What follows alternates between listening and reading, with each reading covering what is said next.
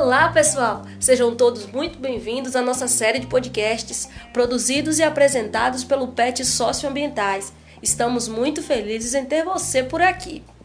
Esta série de podcasts apresenta notícias, informações e conteúdos da área socioambiental. Agora, você vai ouvir mais um episódio da nossa série de podcasts.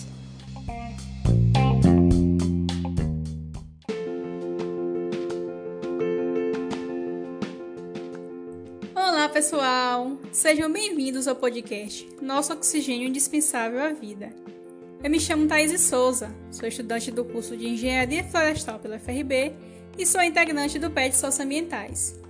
Bom, como o próprio título do podcast já nos sugere, iremos falar sobre um tema muito importante: a produção de oxigênio, alguns mitos e verdades e como nossas ações nas últimas décadas têm colocado em risco nossa sobrevivência na Terra por causar danos a esses fantásticos seres que produzem maior parte do oxigênio atmosférico. Mas então, antes de começar a entrevista, gostaria de fazer uma breve contextualização. Vocês sabem o que é a fotossíntese? Como nos explica o autor Lincoln Tays e colaboradores no livro Fisiologia e Desenvolvimento Vegetal, o termo fotossíntese significa literalmente síntese utilizando a luz. Os organismos fotossintetizantes utilizam a energia solar para sintetizar compostos carbonatos complexos. Mais especificamente, a energia luminosa impulsiona a síntese de carboidratos e a liberação de oxigênio a partir de dióxido de carbono e água. Então, agora que já sabemos o que é a fotossíntese, vamos começar a entrevista com dois especialistas dessa área que irão nos dar a satisfação de dividir seus conhecimentos conosco. Ela é estudante do décimo semestre de Engenharia Florestal pela FRB e integrante do PET Socioambientais. Seja bem-vinda, Luana Andrade. Ele é estudante do terceiro semestre de Engenharia de Pesca pela FRB e também integrante do PET Socioambientais. Seja muito bem-vindo, Luciano Leite. Vamos começar? Luana, uma notícia foi publicada no portal do G1 com o seguinte título: Floresta amazônica é rica em biodiversidade, mas não é o pulmão do mundo. O que você pode nos explicar sobre isso? É mito ou verdade?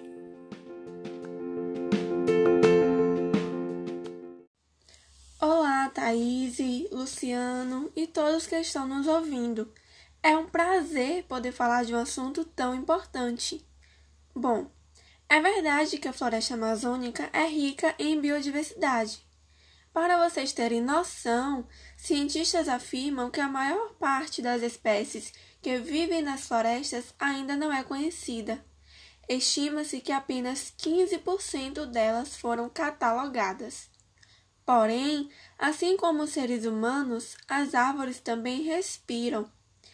Esse processo da respiração é contrário à fotossíntese, ou seja, as árvores inspiram oxigênio e expiram gás carbônico durante a noite, que será utilizado novamente na fotossíntese durante o dia. Dessa forma, a floresta amazônica não altera muito o balanço de oxigênio. Ela, por exemplo, retira anualmente até 2 bilhões de toneladas de gás carbônico da atmosfera e retorna cerca de 1 bilhão e meio de toneladas de oxigênio através da fotossíntese. Apesar de bastante expressiva, o avanço no conhecimento tem mostrado que essa função de produtor de oxigênio é compartilhada com o fitoplâncton, do qual o Luciano irá falar daqui a pouco. Então, é equivocado afirmar que a Amazônia é o pulmão do mundo.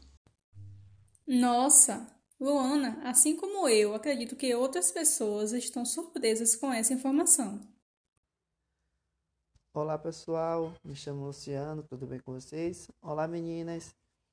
Pois é, agora que já sabemos que nossos ambientes de trabalho compartilham da produção de oxigênio, não só as florestas, mas os oceanos também são importantes para a produção de oxigênio, isso é fantástico. Mas mesmo não sendo o pulmão do mundo, a Amazônia é fundamental para a nossa vida, não é mesmo, Luna? Claro, sem dúvidas. Sua importância para a manutenção da vida é inquestionável. Por exemplo, as árvores passam pela evapotranspiração, na qual expelem partículas d'água. São gotículas microscópicas que saturam as nuvens e formam chuvas em diversas regiões, irrigando as lavouras, enchendo os reservatórios das hidrelétricas e as estações de abastecimento das cidades. Além disso, a Amazônia também retém o dióxido de carbono, o principal gás de efeito estufa. Estudos apontam que ela armazena de 100 a 120 bilhões de toneladas de carbono na sua biomassa, em cima da floresta, nos solos. Isso é muito importante, pessoal. Quando acontecem as queimadas, a liberação do gás carbônico acelera o desequilíbrio do clima. Imaginem, são milhões de toneladas de gás elevando a temperatura média do planeta fora o impacto causado na qualidade do ar das cidades. O avanço da sua destruição é, sim, uma ameaça à biodiversidade do planeta, além de agravar ainda mais o aquecimento global. Então, pessoal, mesmo que ela não seja o pulmão do mundo, ela pode ser considerada, metaforicamente, como um órgão vital para o planeta assim como os demais biomas e formações vegetacionais. A natureza é indispensável para a vida. Pensem o que estamos fazendo com a nossa vida. Muito interessante as informações que você nos trouxe, Luana. Com certeza tirou uma série de dúvidas que tínhamos. Que ótimo! Eu espero ter ajudado realmente e torço para que nossos ouvintes reflitam sobre o que estamos discutindo aqui hoje e revejam suas ações no meio ambiente. Isso é muito importante. Então, pelo que entendi, é o fitoplâncton o responsável pela maior produção de oxigênio, e ninguém melhor que ele, que é estudante de engenharia de pesca, para falar sobre isso. Luciano, você pode nos explicar o que são esses seres e como eles atuam na produção de oxigênio? Olá pessoal, olho aqui de novo. Bom, é, eu vou começar fazendo uma pergunta para vocês. De onde vem o oxigênio que respiramos? Legal. Pensem aí e durante a apresentação a gente vai responder. Vamos lá. É, o plâncton não é apenas uma espécie de criatura marinha, mas uma grande variedade de organismos minúsculos como algas, crustáceos, moluscos e muito mais podem ser considerados plânctons. Os plânctons ele podem ser pequeno e ter expectativa de vida curta, mas eles desempenham um papel enorme no ecossistema aquático. É, Costuma-se subdividir o plâncton em duas categorias principais, o fitoplâncton e o zooplâncton. Do ponto de vista da produção de oxigênio, o fitoplâncton é o que nos traz especial interesse. Isso ocorre porque ele é composto por seres marinhos autótrofos, como algas unicelulares, algumas bactérias e algas azuis. É, esses seres autótrofos realizam sua nutrição por meio da fotossíntese, que foi explicada por Thaís no começo da apresentação. Logo, o fitoplâncton e algumas águas também são responsáveis pela produção de oxigênio nos oceanos. Por quê? O, a produção de oxigênio ela é como um subproduto da fotossíntese. E no caso dos fitoplânctons, é, essa produção corresponde a 70% do oxigênio do mundo. Vale a pena mencionar também é, uma curiosidade interessante. Um tipo de fitoplâncton, o Plocorococcus, liberam inúmeras toneladas de oxigênio na atmosfera. Ele é tão pequeno que milhões podem caber em uma gota de água. Esse organismo alcançou sua fama como o organismo fotossintético mais abundante do planeta. Em entrevista à oceanógrafa que luta pela conservação dos oceanos, doutora Silva Erle, estimou que seu organismo fornece oxigênio para uma em cada cinco respirações dos seres humanos. Opa, isso, que coisa interessante. Bom, agora respondendo a pergunta que eu fiz no começo, é, as florestas tropicais elas são responsáveis por aproximadamente um terço do oxigênio da Terra o que corresponde aí a 28% do oxigênio. Mas a maior parte do oxigênio na atmosfera é produzido por organismos marinhos, principalmente o fitoplâncton, o que corresponde a 70% que foi dito anteriormente. Os 2% restante provém de outras fontes. Luciano, eu acredito que nossa conversa está sendo bastante informativa. Mas você tem indicações de leitura para quem quiser saber mais sobre isso?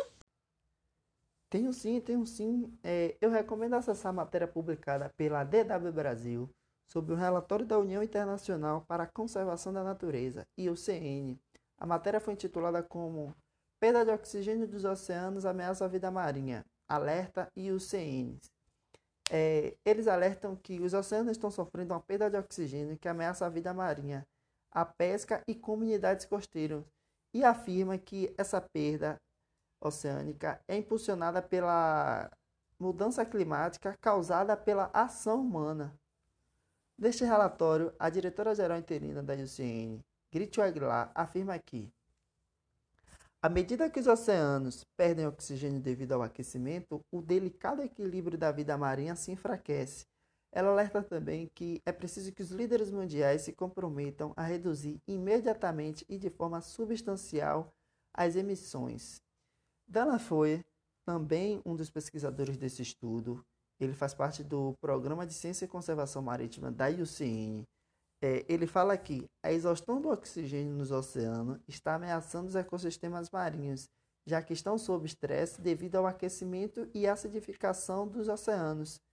É, essa afirmação dele é muito pertinente, pois retrata o caos em massa em que o aquecimento global vem causando na Terra e como esse aquecimento global traz problemas para os nossos oceanos. Bom, a maior parte do excesso de calor retido pela Terra é absorvida pelos oceanos o que inibe a difusão do oxigênio da superfície até a profundeza.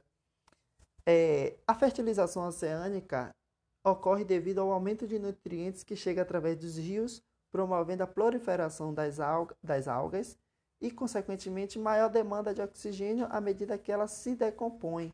O que é que eu estou querendo dizer com isso? Que não só o aquecimento global é um problema, mas também a poluição é um outro problema que devemos enfrentar. Bom, é, os oceanos absorvem cerca de um quarto de todas as emissões geradas por combustíveis fósseis. Mas o aumento da demanda global por energia teme-se que os mares cheguem a um ponto de saturação. É, de acordo com a Organização Mundial de Meteorologia, os oceanos estão 26% mais ácidos do que antes da Revolução Industrial. Luciano, esse cenário é preocupante. Quais ações você sugere para que consigamos amenizar esses danos? Que bom você ter me perguntado isso, Thaís. É, podemos ajudar a proteger os oceanos diminuindo a poluição, é, usando menos energia, incentivando as pessoas e empresas a parar de destruir habitats em terra e no oceano, incentivar é, as pessoas a parar de colher demais é, da vida selvagem e da vida selvagem oceânica. E uma parte importante de salvar o oceano é trabalhar sempre em conjunto e educar os outros sobre por que é importante. E esse é o trabalho que a gente está querendo fazer aqui.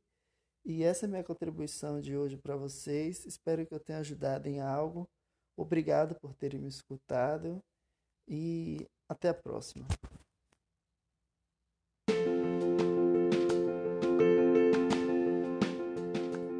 Gostaria de encerrar agradecendo imensamente nossos convidados, os estudantes e também membros do PET Socioambientais, Luana Andrade e Luciano Leite, por compartilharem informações tão importantes como as que foram discutidas hoje.